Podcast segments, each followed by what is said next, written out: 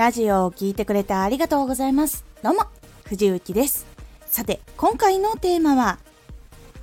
頼みが通りやすくなるコツ、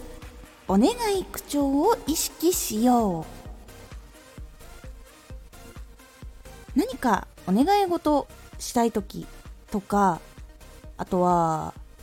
物事を伝える時も、実は、一つは先ほども言ったお願い口調。で、もう一つ実は気をつけると、伝わる印象を柔らかくしたり、頼み事が通りやすくなるお話のコツというのを今回お届けします。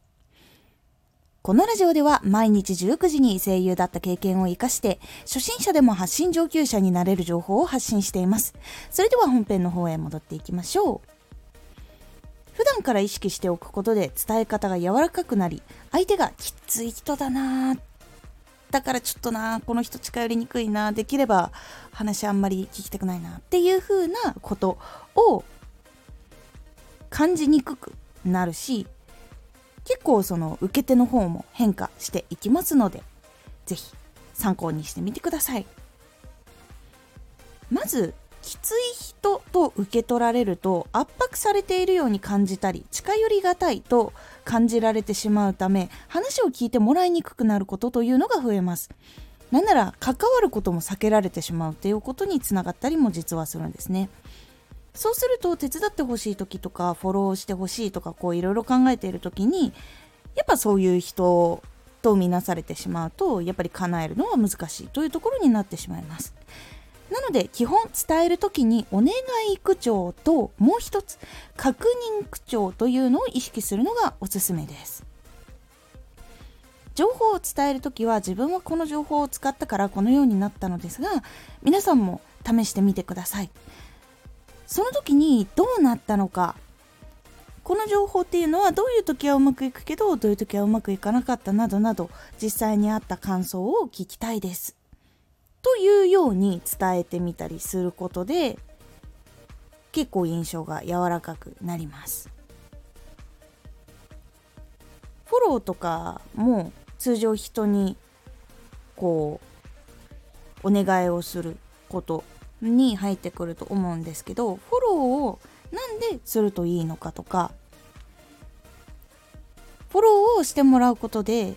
どういうふうに変化がいい変化が起こるのかとかそういうのをしっかりとこうちゃんと伝えていくことであ自分のこのフォロー一つでこの人がここまで救われるんだったらしようとかその1フォローでこの人に恩返しができるんだったらしようとかそういうふうに思ってもらえるようなお願いの仕方とかっていうのを結構することが大事になります。こうラジオでトップになりたいっていう目標がありますので、ぜひフォローしていただけると励みになりますので、ぜひよろしくお願いいたしますとか、そういうふうにお願いをしていくっていうのが結構大事になります。もちろん内容気に入ってもらえたら、チェックしたいかもって思ってもらえるかもしれないし、応援したいっていうふうに思ってもらえたりするので、力を貸してもらえることとかもあったりするので、結構その断言とかあとは相手に圧迫しているように感じられてしまう口調っていうのを避けるようにすることで結構柔らかい人だなとか自由度いわゆる選択の自由があるだけでも結構大きく印象っていうのが変わるので意識をしてみるようにぜひしてみてください。そうすると頼み事っていうのは通りやすくなるのであと人間関係も良好に気づいていきやすくなりますので、是非参考にしてみてください。このラジオでは毎日19時に声優だった経験を活かして初心者でも発信上級者になれる情報を発信していますのでフォローしてお待ちください。毎週2回火曜日と土曜日に藤雪から本気で発信するあなたに送る上級者の思考の仕方やビジネス知識などマッチョなプレミアムラジオを公開しています。有益な内容をしっかり発信するあなただからこそしっかり必要としている人にこの情報を届けてほしい。毎週2回火曜日と土曜日ぜひお聴きください。X もやってます。X では活動している中で気がついたことや役に立ったことをお伝えしています。ぜひこちらもチェックしてみてね。11月25日と11月26日のどちらも19時に私配信朗読劇に出演させていただきましたこちらの映像をまだ見ることができますぜひこちらの活動団体さんを応援でもいいですし藤木の活動を応援してくださるという方ぜひこちらの映像